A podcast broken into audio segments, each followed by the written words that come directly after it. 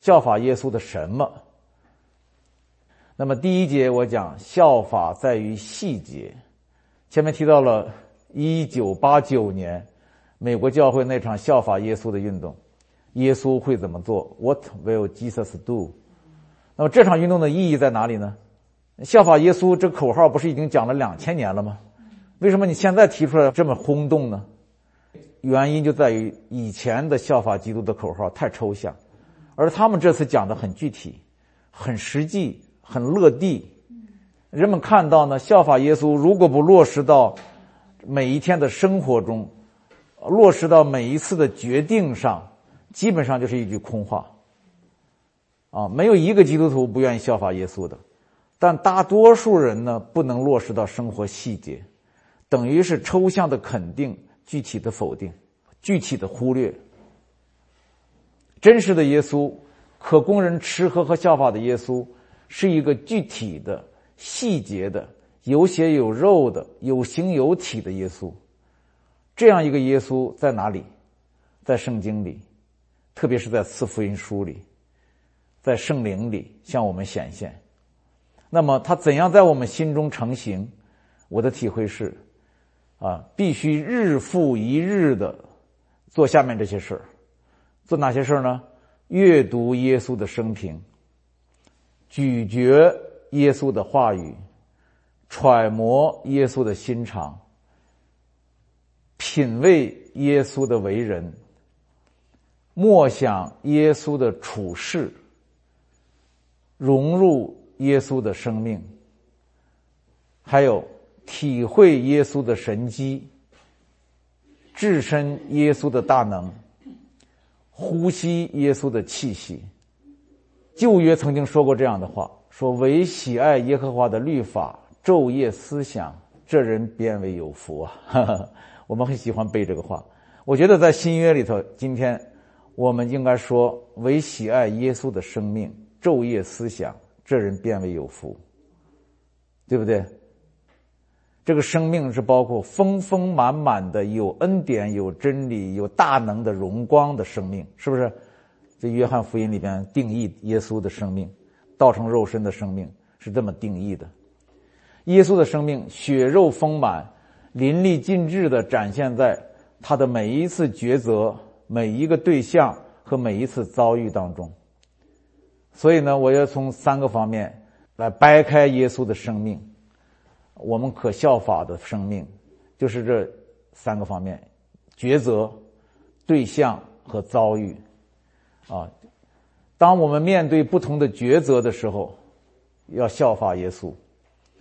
为人处事，其实时时刻刻都面临着抉择。那么你在抉择之先，一个真正的基督徒应该，我觉得也需要看一看耶稣他会怎么抉择。第一，一事当前，你是按律法行事还是按恩典行事？因为很简单，耶稣从来都是按恩典行事的。耶稣没有一次是按律法行事的。坦白讲，今天的基督徒已经被一些通行的观念泡透了，就是整个把它给泡透了。什么观念呢？比方说公平、公义、是非分明、善恶赏罚。教会里也按这些通行的观念行事，却不按耶稣的方式行事。耶稣用什么方式呢？耶稣绝不是按照通行的观念行事。比方说那个犯奸淫的女人。被带到耶稣面前的时候，犹太人说要按律法，她是该死的。那按律法分善恶、论是非、行赏罚，这是教会内外至今通行的原则。但是耶稣不这么做，啊，他以恩典怜悯为怀，既没有处死这个人，也没有定他的罪，这就是耶稣。那我们可能会今天的人会说耶稣不像话，耶稣太不像话了。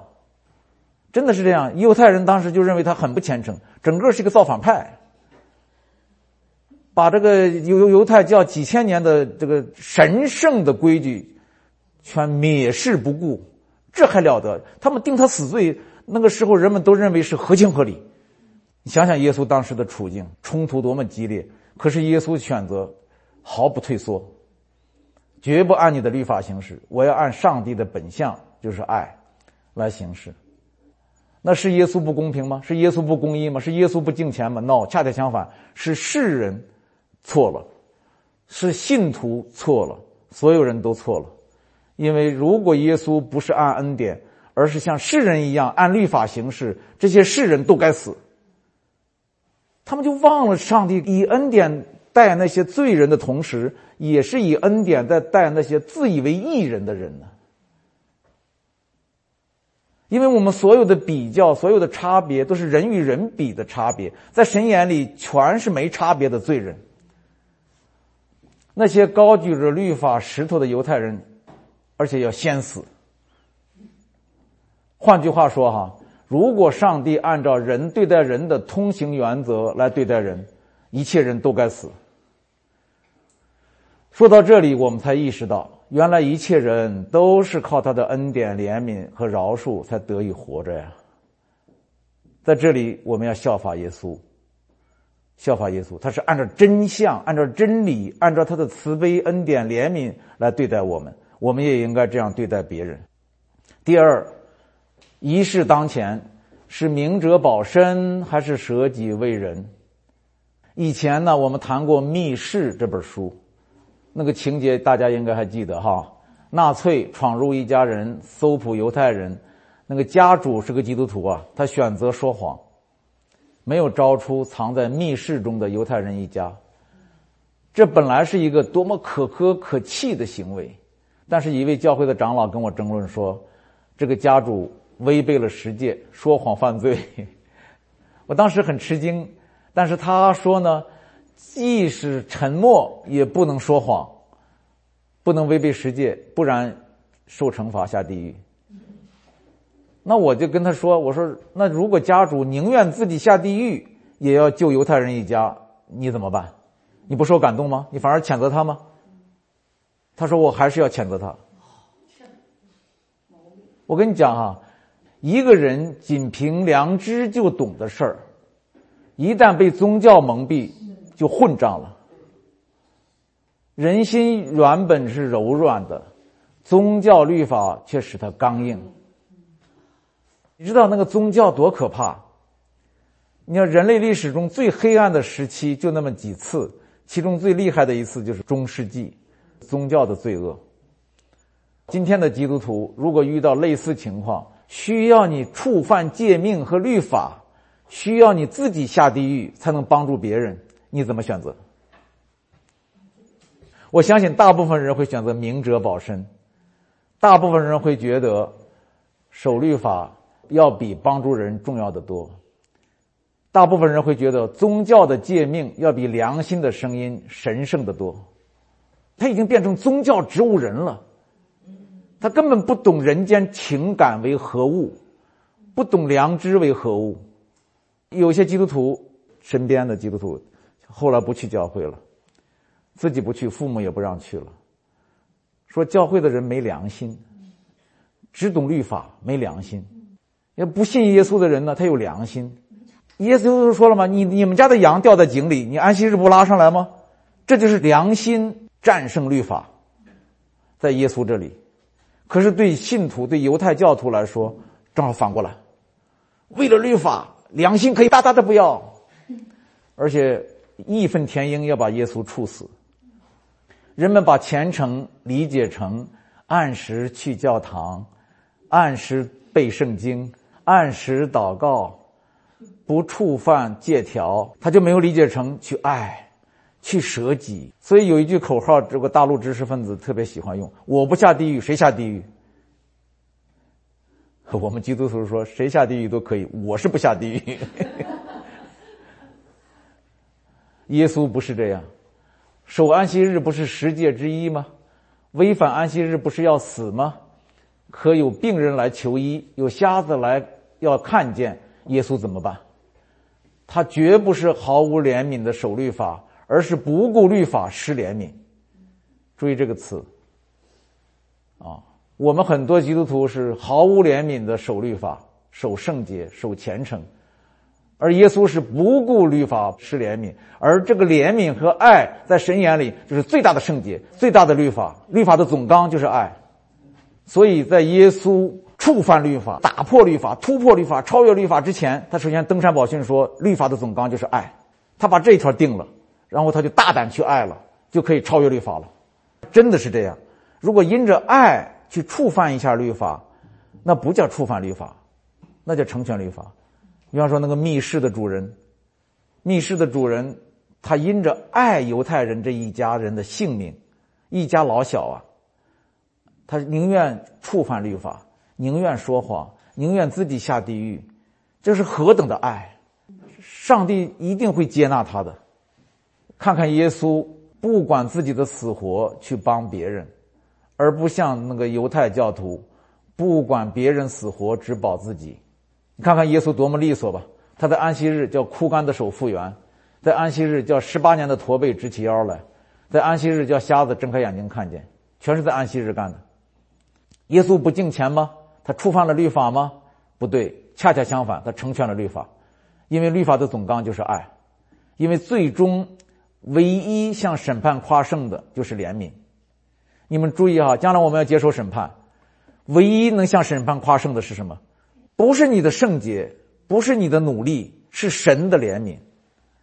旧约、新约都讲这句话：怜悯是向审判夸胜，没有怜悯的人也受无怜悯的审判。这句话说的很厉害呀！神是按他的怜悯不定我们的罪，那如果我们不怜悯别人，那神对你就没怜悯了吗？一千万两银子和十两银子的那个比喻，讲到就是这个：他赦免了你一千万两，你却不赦免你的同伴十两，那立刻这一千万两也不赦免你了。说的准确而又到家，巴不得弟兄姐妹们都明白这个道理，效法耶稣吧。耶稣就是这个样子，而且不仅是效法，这是命令，这是将来审判的那个依据都在这里了。就好像法官已经把定罪的标准告诉我们了，我们还要去犯罪吗？以敬钱的名义去犯罪，以不犯罪的名义去犯罪，好像是我不犯罪，我不犯罪。实际上，上帝说你犯了大罪，因为你没有爱，甚至可以称你为恶，因为你见死不救。真的要警醒啊，在耶稣面前警醒。第三，一事当前是爱自己救自己，还是爱别人救别人？这跟上一个原则很相似。世人的选择呢是爱自己救自己。宗教的选择也相仿，他们把注目点放在自己的得救、成圣、得奖赏等等上，耶稣却是将爱别人、救别人放在首位，而不顾自己。他活着就是爱，他虽有大能，却不曾用这大能伤害过一个人，包括那些伤害他的人。他虽有真理，却不曾为自己伸冤。他虽然圣洁，却担当别人的罪孽。我没信耶稣之前，作为一个无神论者，我们这些知识分子都懂一个道理，就是不能自私。这也是马克思主义的一个东西。当然，他很虚伪是另一回事，但他号召我们不要自私，要大公无私，舍己为人，是不是？我们受这个教育啊。我一旦进了基督教呢，我发现这基督教里面都是一些自私自利的自私鬼耶。吃着碗里的，占着锅里的。祷告的时候，你听，全是祝福，祝福，祝福。我得救，我得奖赏，我进天国，全是我，我，我。我如果不虔诚，我就不能得这些东西。他的虔诚的目的是来交换他的所得。耶稣不是这样，耶稣、保罗都不是这样啊。耶稣是舍己啊，自己下阴间去了。然后保罗怎么说的？他说：“为了我的骨肉至亲，宁愿我自己与基督分离。”意思就是说，为了我的骨肉同胞蒙祝福得拯救，哪怕我受咒诅，我受惩罚，我下地狱也是应该的。这才叫真正的信仰。我不知道在这个时代，神会呼召多少人出来，像耶稣、像保罗一样，抓住信仰的精义。达到耶稣的心意。第四，一生当中不是一世当前啊，是一生当中是顾念天上的事还是顾念地上的事？耶稣的回答是：我必须以我父的事为念。是立足天国还是立足世界？耶稣说：我的国不属于这个世界。是体贴圣灵还是体贴肉体？耶稣在四十天旷野试探中回答：“叫人活着的乃是灵，肉体是无益的。是做义的奴仆，还是做罪的奴仆？”耶稣说：“所有犯罪的，就是罪的奴仆。”在这些事情上，我们应该效法耶稣。第五，在人间的所有选项中，我们都来效法耶稣。在爱和恨之间，耶稣总是选择爱，哪怕在理应恨的场合，面对理应恨的人，在理应恨的时候，耶稣依然选择爱。这个我就不多讲，因为在大恩篇、大爱篇里边，我们充分的展示了这一点。在追求公义。和忍辱负重之间，耶稣总是选择忍辱负重。如果他追求公正、公平、公义，该死的不是他，是我们。在自辩和沉默之间，耶稣选择沉默；在纷争和交托之间，耶稣选择交托；在据理力争、以理服人和有理让人之间，耶稣选择有理让人。如此等等。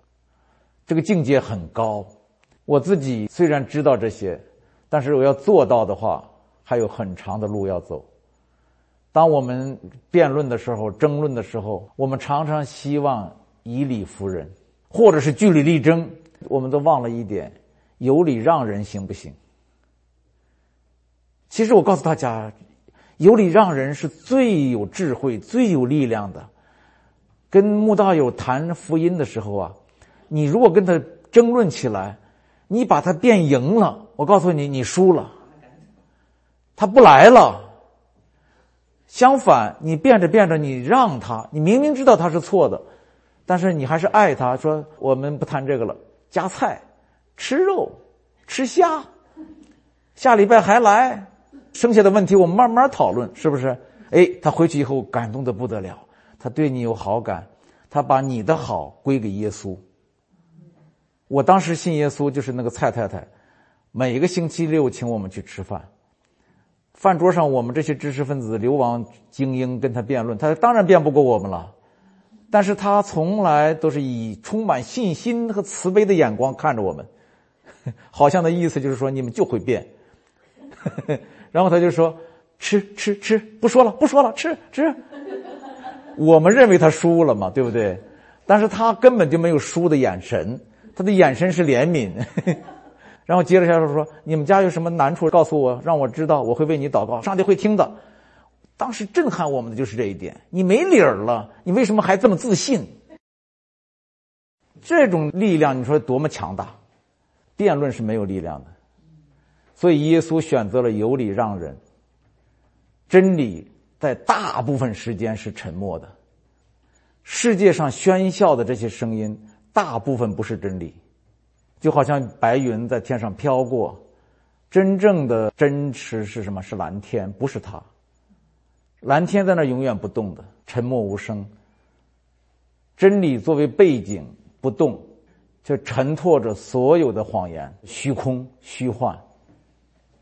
好，效法耶稣就意味着像他一样无条件的去爱人。也甘愿像他一样无缘无故的被人恨，像他一样去祝福人，也甘愿像他一样忍耐人，像他一样有力的行走，也甘愿像他一样柔弱的被钉在十字架上，效法基督。刚才是面对不同的选择的时候，第三节面对不同的对象的时候，我把对象呢，我们一生必须打交道的对象。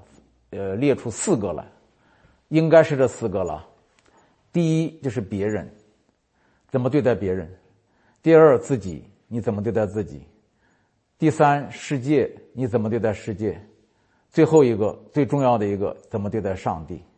四个对象，这是我们一生必须打交道的，你逃避不了的。耶稣希望我们的一生过得正确，活得精彩，就处处为我们做了榜样。第一。我们效法耶稣怎么对待别人？别人里边，我从四福音书里概括了几类人：一是效法耶稣怎么接纳罪人，这个大家都很清楚了哈。他是税吏的朋友，他不定淫妇的罪，赦免妓女，应许强盗，触摸大麻风患者，拥抱浪子回家等等，他为罪人死在十字架上。一个效法耶稣的人就应该这样对待身边的罪人，这个是非常明确的。除非我们被宗教迷了眼，我们看不见耶稣。只要你看见耶稣，耶稣就是这样，他这样对待身边的罪人。二是效法耶稣怎样恩待仇人，他要我们为仇敌祷告，自己也是这样做的。他在十字架上说：“父啊，赦免他们，他们所做的，他们不晓得。”所以，一个效法耶稣的人就应该这样对待眼前的敌人，不管听起来多荒诞，不管世人说你多傻，说你多无能、无知、懦弱，被神遗弃了，你都别理，你就按照耶稣说的去做，你最后得胜，不是最后得胜，你当时就得胜，你心里就知道耶稣喜悦你。三是效法耶稣怎么对待亲人，他爱亲人，临死前也不忘记托付给他所爱的门徒。但他从来不把爱亲人摆在天国使命的前面，反而不惜牺牲亲情。所以，一个效法耶稣的人就应该这样对待自己的亲人，爱他们，但是呢，绝不把他们放在天国使命之先。第四呢，是效法耶稣怎么看待穷人。耶稣看重穷人比富人更看重啊。他说：“贫穷的人有福了，因为天国是他们的。”他没有说富足的人有福了。他反而说富足的人有祸了。当然，我不是说富足不好啊，在神面前的富足跟在人面前的富足不是一回事。他说，一个贫穷寡妇奉献的小钱，比财主大笔的奉献都多。一个效法耶稣的人就应该这样对待周围的穷人。第五是效法耶稣怎么关爱那些可怜人，他一见病人就怜悯他们，即使触犯诫命也要治好他们。效法耶稣，我们要做到这一点吗？看见需要怜悯的人，哪怕礼拜天不去教堂，去帮助一个垂死的人，可不可以？如果你不去帮助他，他就会死掉。那个翁美玲自杀，跟那个郑明明有关，他自己做了好多次见证，讲这件事情。他说：“我很忙啊，我在侍奉啊，我有很多事情，我拖两天再去看你行不行？”第二天早晨就传来自杀的消息。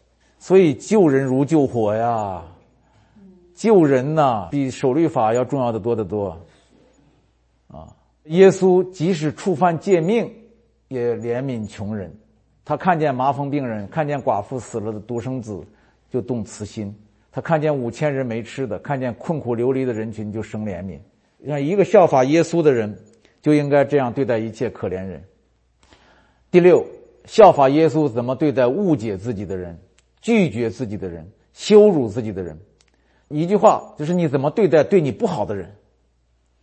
从小孩子开始就得学这个功课了，是吧？谁谁谁对我不好，那你怎么告诉他？你要告诉他打右脸给左脸。有一般都是说，谁欺负你了？告诉我，爸爸给你出气。我说的不是小孩子的，说是我们自己。本乡人轻蔑耶稣，他依然爱他们；有的村庄不接待他，他依然爱他们；那些鞭打他、嘲弄他的人，他依然爱他们。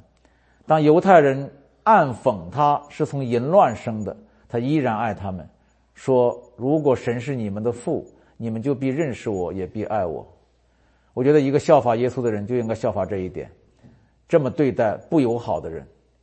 第七就是效法耶稣怎么对待否定跟出卖他的人。这不仅是不友好，不仅是误解，而是否定跟出卖。就是彼得跟犹大身边的两个门徒，啊，三次否认耶稣。耶稣在复活以后没有责备他，一句都没有，只是三次问他：“你爱我吗？”犹大出卖耶稣，耶稣对他说的就是：“朋友，你要做的事去做吧。”我跟你说，如果达到耶稣这个境界。那就战无不胜，攻无不克。别说达到了，就一想，我们的重担就脱落。他都这样，对不对？何况我们呢？他是神的儿子，他那么圣洁无瑕，我们算什么？所以我们被出卖，我们被否定，我们被不友好的对待，都是很正常、很正常的。好，这是效法耶稣怎么对待别人，啊。接下来我要谈谈效法耶稣怎么对待自己。耶稣虽然处处赐福别人、保守别人、造诣别人，自己却处处吃亏、受伤、舍弃自己。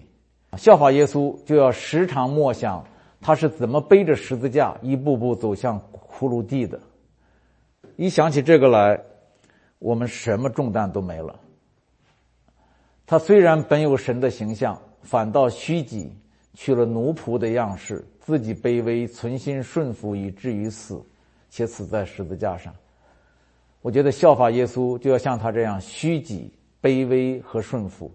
这三个词都是保罗用来形容耶稣的：虚己、卑微和顺服。他虽然虚己、卑微和顺服。却又深知自己是谁，他非常清醒的说：“父在我里面，我在父里面，我与父原为一。”所以在这里我也特别提出了，效法耶稣就要像他一样，知道自己的地位、价值和意义。不要一味的说虚己、卑微、顺服，你别忘了，他虚己、卑微、顺服，但并不否认，一点都不轻看自己。他知道他是谁。我们自己也是这样，神给我们的托付，我们是神的儿女的尊贵，要时刻意识到，这是我们力量所在，也就是我们的信心所在。好，这是第二个效法耶稣怎么对待自己。第三个效法耶稣怎么对待世界。在耶稣眼里，这个世界是邪恶、淫乱、不信、悖逆的世界。马太福音里边讲了好多这样的词。是麻木、蒙昧、愚顽的世界，这是路加福音里边用的词。效法耶稣，就要像他一样看待这个世界。我们可以想一想，我们的眼里世界是这样吗？我们的眼里世界是美好的，有时候是吧？其实世界的本质是在魔鬼的诠释之下，本质是这样，因为它是虚空、虚晃、虚幻。你只要把它当成是真实。真实过于耶稣，真实过于道，哦，那它对你来说就是负面的东西。你如果把它看透了，它是虚幻、虚晃、虚空，那你就得胜了，你就是在道理。一个真正认识这个世界的人，会发现世界是一具死尸。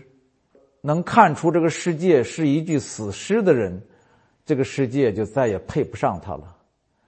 耶稣说。这世界的王在我里面一无所有，他要被赶出去，他和他的世界要受审判。所以我们效法耶稣，就要像耶稣一样，如此看待这个世界。有一次灵修的时候，好像神对我说：“除非你公然穿上耶稣烂履的衣衫，否则你无法对抗世界荣华的诱惑。”除非你寂寞的踏上耶稣走过的窄路，否则你不能摆脱碌碌人群的裹挟。除非你天天背上自己的十字架，否则你无法胜过根深蒂固的邪情私欲。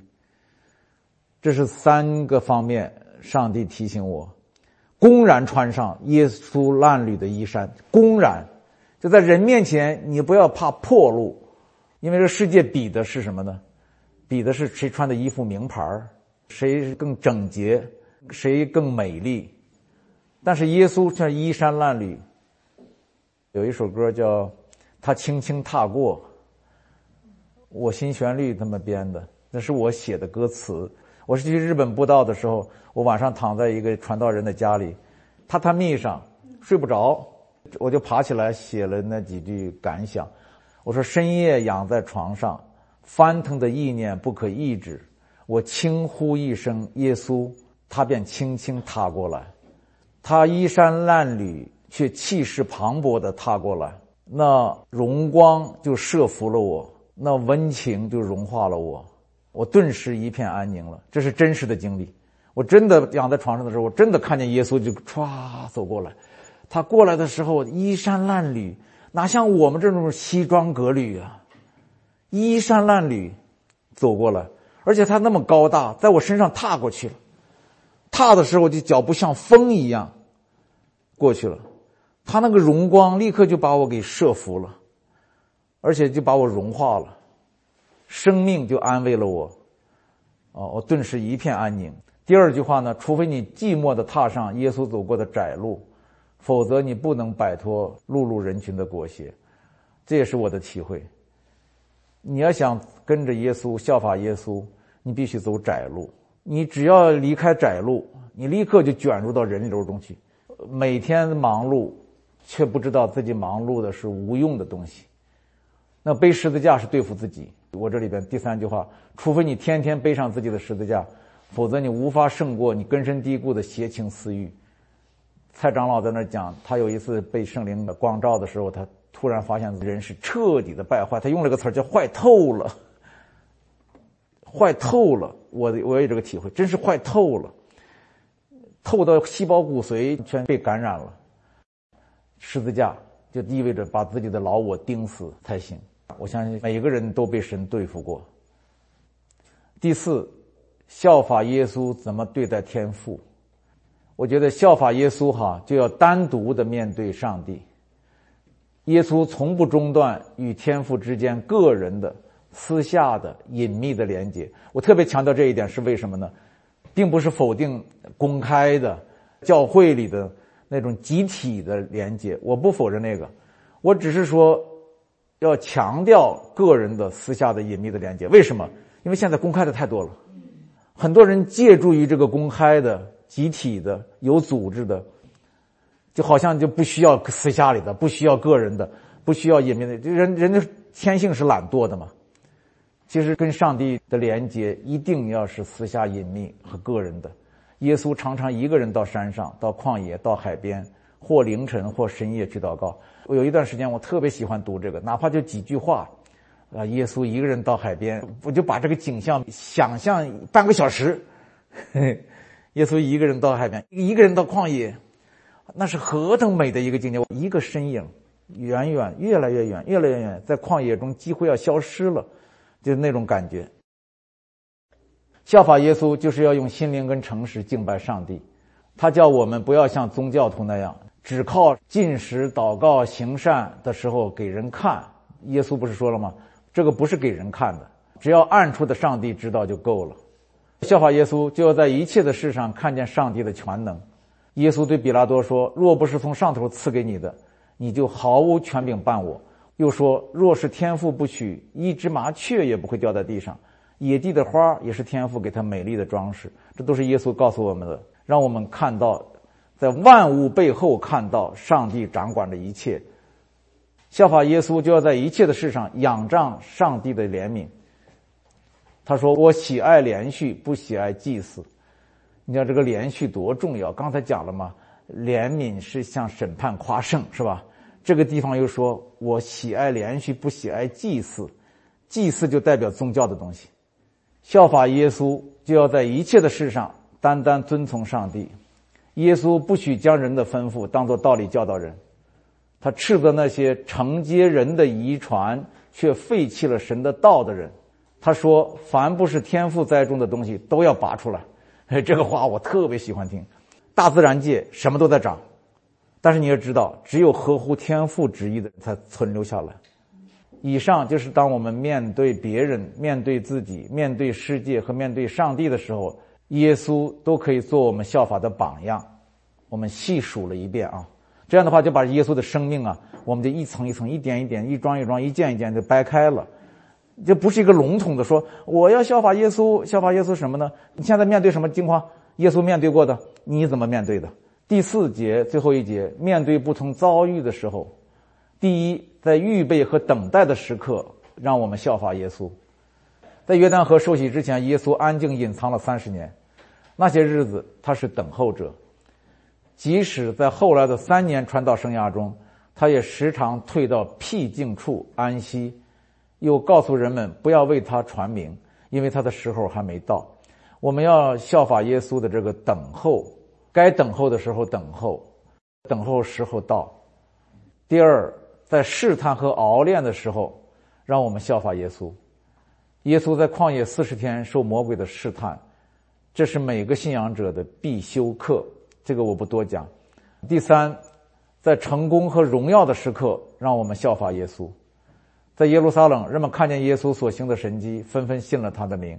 耶稣却不将自己交托给他们，因为他知道万人也用不着谁见证人怎样，他知道人心里所存的。接下来还讲过，他既知道众人要来强逼他做王，就独自又退到山上去了。这是成功和荣耀的时候，效法耶稣啊！不要把自己交给人。第四，在孤独的时刻，让我们效法耶稣。在人们的误解、嘲笑、诬陷下，他虽然倍感孤独，却总是忍耐着。他说：“这不幸又悖谬的时代呀！我在你们这里到什么时候呢？我忍耐你们要到几时呢？” 哎呀，我读耶稣的话就非常的甘甜，整个浑身上下、细胞骨髓都发出共鸣。第五，在被弃绝的时刻，让我们效法耶稣。试想，人生最坏的处境，还能坏过耶稣吗？身边的门徒把自己卖了，跟随者们都逃了，最勇敢、最忠实的也竟然不认他。仇敌已经定义下毒手，昔日拥戴他的群众，此时此刻高呼钉死他。天父此刻也沉默，似乎离弃了他。人生一切悲剧中，没有比这更残酷的了。但是耶稣是如何应对的呢？我们从克西马尼园的祷告。到十字架上的七言、七句话，我们看到，他依然爱着天父，对不对？没有动摇他对天父的爱，他依然爱仇敌，依然爱亲人，依然爱罪人。所以啊，我就想起那句话来：“神就是爱。”这四个字是永远不改变的，没有条件的。你在任何情况下，他就是爱。他不能不是爱，他永远是爱。如果你认识到这一点，你这一生就被爱所缠拉、所保护。耶稣确实这样。你看看他这么悲惨的境况，这么不可爱的一个世界，他却依然充满了爱。最后我讲第六，在复活的时刻，让我们效法耶稣。复活的时候就是他最终得胜的时候，他什么样？让我们效法耶稣，我们每个人都有这样的时刻。苦难过去了，你呢？活过来了，好像从阴云中看见太阳了。那个时候你应该怎么样？效法耶稣。你看耶稣怎么样？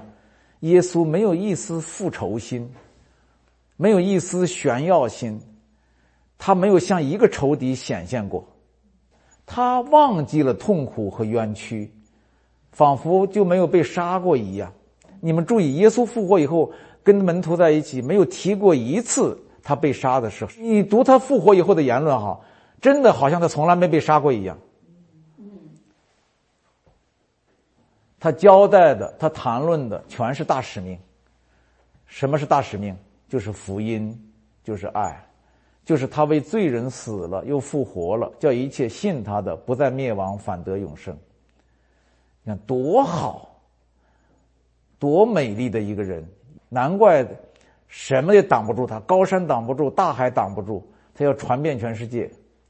我们一起来做一个祷告，主耶稣啊，我们知道效法你很难，因为你是这么崇高，这么圣洁，这么伟大，你是神，我们是人，我们真的很难效法你。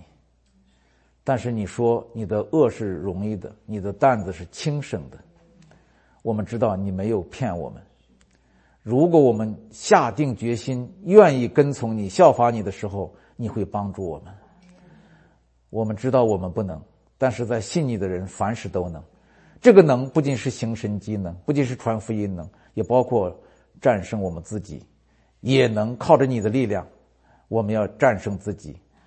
朝着你这个标杆直跑，主啊，谢谢你，让我们不仅有效法的心，也让我们能够知道该效法你什么，在什么样的境况下，你都向我们显明你自己的身影，显明你的心意，让我们摸得着你，看得见你，让我们一世当前，一生之中都以你为效法的榜样，效法的对象。即使我们疏忽你的时候，我主啊，我求你的灵在我们心中不退去。在我们心中占据着我们的心，让我们不能不看见你。你摆在我们眼前，让我们所做的决定都合乎你的心意。奉耶稣的名祷告，阿门。